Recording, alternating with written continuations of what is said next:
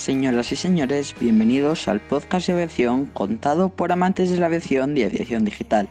A continuación pasaremos a repasar las noticias más importantes del sector aeronáutico de los últimos días, así que acomódense en sus asientos porque estamos en carrera de despegue. Bienvenidos al especial Año Nuevo 2020.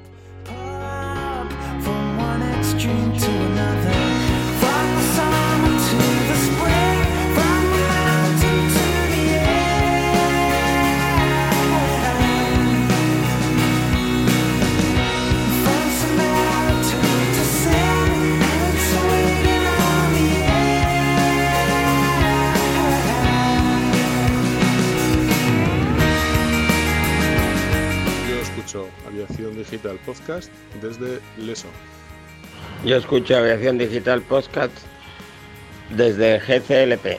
Yo escucho Aviación Digital Podcast desde Lima Eco X-Ray Juliet, Santander. Soy Guille y escucho Aviación Digital Podcast desde Lima Eco Alfa Sierra. Feliz año nuevo a todos y a todas. Yo escucho Aviación Digital Podcast desde Golf Charlie Lima Papa. Escucho Aviación Digital Podcast desde Golf Charlie Romeo Romeo. Hello, I listen to Aviation Digital Podcast from OMDB Dubai Airport. Yo escucho Aviación Digital Podcast desde Golf Charlie X-Ray Oscar. I listen to Digital Aviation Podcast from Cork, echoing Charlie King. I listen to Digital Aviation Podcast from Lima, India, Echo Oscar. Hey, I listen to the Aviation Digital Podcast from Hyderabad, India. Jai Hind. Yo escucho Aviación Digital Podcast desde Lima Eco Papa Papa.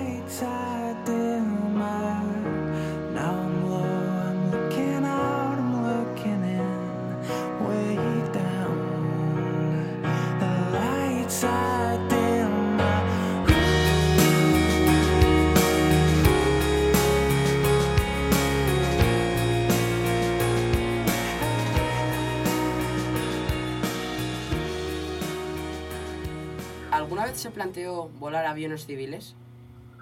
Eh, pues la verdad es que no. O sea, yo desde que tengo uso de razón, siempre mi, mi sueño era volar un caza y nunca pasó por mi mente el volar un avión comercial, que, bueno, parece poco el mito ese de que es un, un autobús con alas, ¿no? Entonces para mí siempre ha sido el, el sueño desde que tenía pues tres años o cuatro años, vamos. Eh, ¿Cómo se siente cuando se entera de que hay gente que viaja desde toda España para ver su exhibición? Pues la verdad es que me produce una gran satisfacción que haya gente que, que se dedique a viajar únicamente por, por ver la exhibición, o bueno, si es la mía, pues más en concreto, vamos. Me, me produce eso, me abruma. Y durante una exhibición, ¿cuál es la maniobra que más disfruta? Pues eh, yo creo que es el looping cuadrado, porque bueno, es una maniobra que tiene, que, tiene una dificultad, no es la, la que más dificultad tiene de todo el programa que desarrollo, pero sí tiene su cierta dificultad y desde fuera parece bastante bonita. Y sobre todo la parte que a mí más me más disfruto y más eh, emoción me causa es cuando la última parte que estoy picando a 90 grados contra el suelo, ¿Sí? que ves como, como viene todo súper rápido y parece que te lo vas que te lo vas a comer. ¿Y cuál es su festival aéreo favorito? Pues de los que he hecho el, tanto el año pasado como el anterior, las dos temporadas que llevo, el que más disfruté fue la exhibición que tuve en Eslovaquia el año pasado.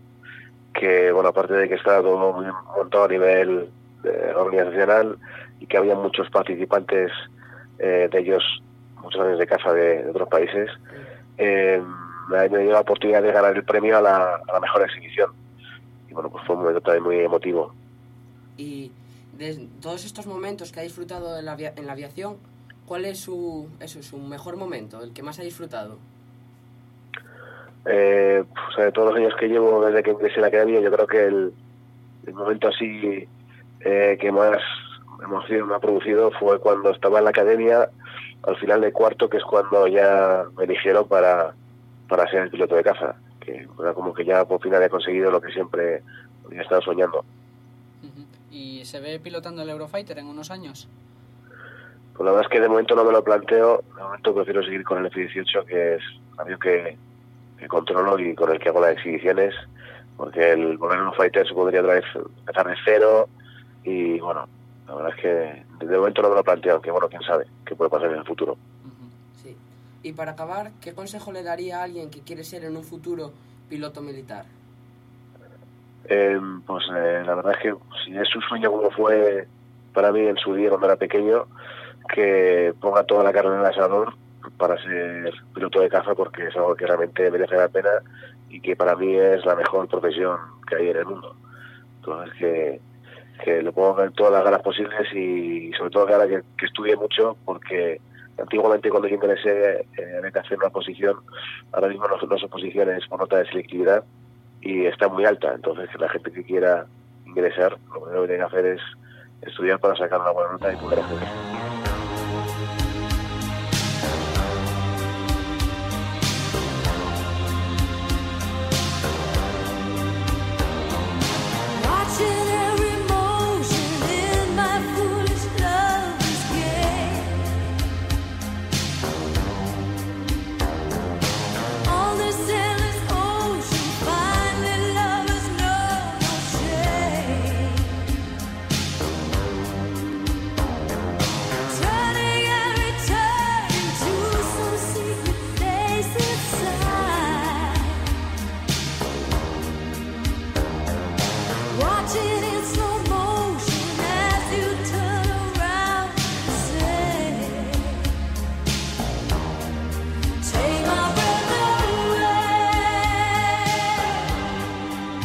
¿Desde cuándo le gusta la aviación?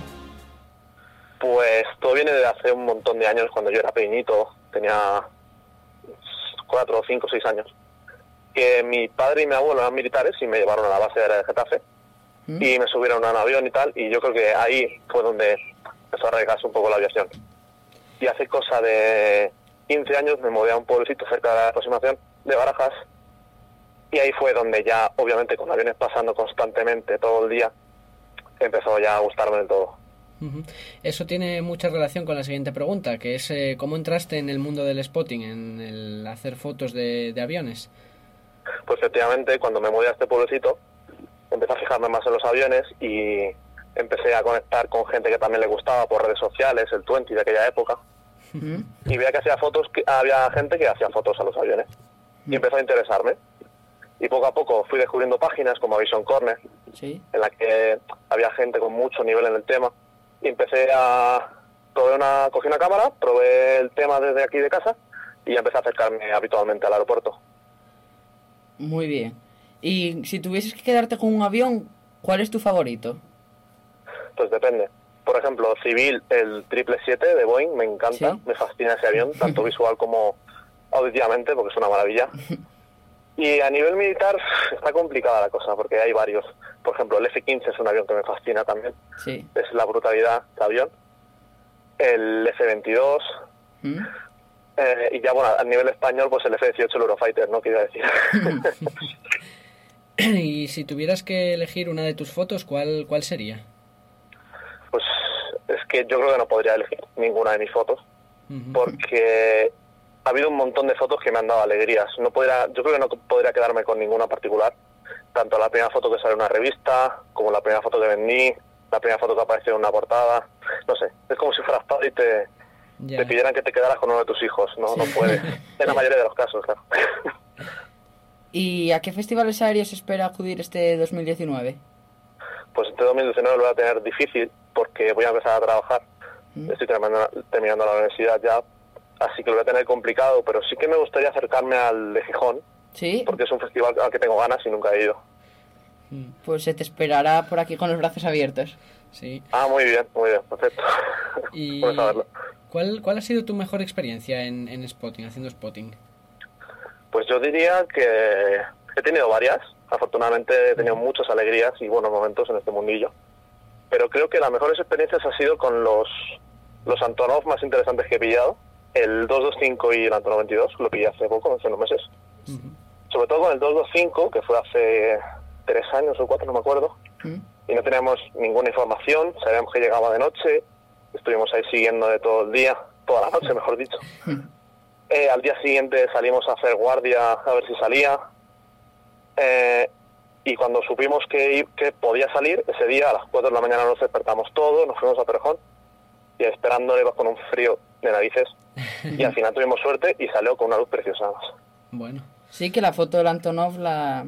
te salió en, en Avión Review este mes, como foto del mes. Sí, esa. Bueno, esa es la del Antonov 22. Sí, sí, la del de hace unos 22. meses.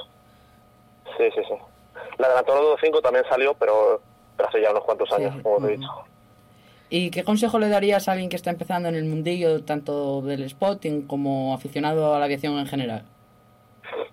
Mm, que lo disfruten, sobre todo, porque esto a veces se toma demasiado en serio y pasa a ser una competición, cosa que no lo es.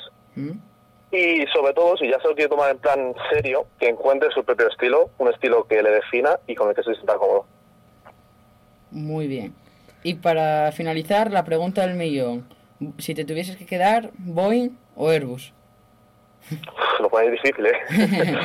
a ver, yo toda la vida eh, he sido de Boeing, pero sí que es verdad que los Airbus me están empezando a gustar y la verdad es que conozco a mucha gente de Airbus y se porta muy bien conmigo. Así que, venga, ¿por qué no? Venga, me quedo con Airbus. Pues muy, muy bien. Aquí en Europa, muy buena elección. Sí. ¿Cómo? ¿No Que, en- oído? que en Europa, muy buena elección, que es por ahora el... Ah, sí, claro. De momento Sobre Boeing eh. no... Es, también es eso, o sea, es por tema proximidad también, pues si me están escuchando los de Airbus. y guiño, guiño. Y aparte de eso, es yo a nivel de compañías sí que le noto que Airbus ya se nota en redes, son mucho más cercanos. Los de Boeing yo os aseguro que llevo nueve años haciendo fotos y subiéndolas Sí. y, y no he recibido ni un solo comentario de Boeing. en ninguno. Claro, pues si te hacen más casito de de Airbus, pues está claro. Claro, sí. Bueno, pues muchísimas gracias por, por estar este ratín con nosotros. Nada, vosotros. Si eres spotter o simplemente te gusta la aviación y quieres unirte a una asociación seria de ámbito nacional, no dudes en unirte a Aerospotters Principado. Puedes contactarnos a través de Instagram en Aerospotters Principado o en Twitter en Aeroprincipado. ¿A qué esperas? Únete. Pues pasamos con la primera pregunta. La primera pregunta es un poco de presentación, si podéis contarnos en qué consiste vuestro equipo para que aquellos oyentes que no os conozcan sepan quiénes sois. Vale, nosotros somos Rafael Calaplata, que es el piloto del avión Sadler Vampire, y yo soy José Ferrer de Carballo, el piloto del avión Quad City Challenger. Y lo que hacemos es, eh, nos dedicamos a la aviación ultraligera. Nosotros somos pilotos ultraligeros MAF de multieje de ala fija. Y, y ahora mismo el Sadler Vampire es el que participa en el Festival de- Internacional de Torre del Mar, que es uno de los festivales más importantes europeos. Si queremos lo que es participar más en, en otros festivales, ese es el proyecto que nosotros queremos más adelante. Pero ahora mismo lo que estamos haciendo es participamos en festivales para dar visibilidad a la asociación Asafilam, que es una asociación que, que se encarga de niños con fisura labiopalatina. ¿Y qué relación tenéis con la aviación, aparte de este grupo que habéis formado de, de Vampire Flyers? La relación con la aviación es pura pasión lo que tenemos los dos. Yo desde, y los dos desde pequeños. Nosotros en verdad lo, lo tomamos como un hobby, eh, porque tenemos nosotros nuestro trabajo independientemente de, del tema de lo que es de la aviación y, y realmente lo compaginamos con, con nuestra vida ¿no? y nuestros quehacer y, y enseñando un poco la aviación y un poco pues nuestros valores. No, sí, eso es lo que ha dicho mi compañero Rafa, que lo hacemos por, por- porque nos gusta, nos encanta volar, es nuestra pasión. De hecho, siempre que podemos aprovechamos y echamos un vuelo. Y, y- y compaginamos los dos muy bien, primero por la amistad que tenemos los dos, somos muy amigos, y encima compartimos esta afición. Y yo creo que unir la amistad con la pasión por esa afición, por nuestra afición, es lo que da todo el resto. ¿Y en qué momento decidisteis crear el, el equipo de vuelo acrobático? ¿Soléis hacer ya con anteriores aviones vuelo acrobático o fue un día una idea que os surgió? No, nosotros lo que hacemos son vuelos de exhibición, de exhibición aérea. Y, y siempre, nosotros hemos volado siempre los dos juntos, como he dicho antes. Sí. Hemos volado muchísimo, además diferentes, por temas de escuela o por temas personales hemos volado muchos diferentes tipos de aviones. Y el equipo lo hicimos porque mi segundo hijo nació con fisura labiopalatina bilateral. Nosotros, ya, Raf- ya el Sadler Vampire estaba participando en el Festival de Torre del Mar y entonces le dije yo a Rafa, oye Rafa, ¿por qué no aprovechamos lo que estamos haciendo, ¿vale? Todo lo que está, todo lo que está, vamos, estamos en Torre del Mar, que es un festival que es importantísimo. ¿Por qué no aprovechamos esto para darle visibilidad a la asociación de, de Asafila, que, es- que yo soy socio de esa asociación? Y, y más que nada nuestro objetivo es darle visibilidad a Asafila y también lo que, queremos- lo que estamos buscando es recaudar dinero para ayudar a esas familias a operar a los niños. Eso es lo que, lo que más nos, nos gustaría a nosotros. Y por ahora las cosas van, van bien, vamos, que va bien encaminada la cosa. ¿Por qué un avión tan peculiar, tan peculiar como el, el Vampir y no, no otro?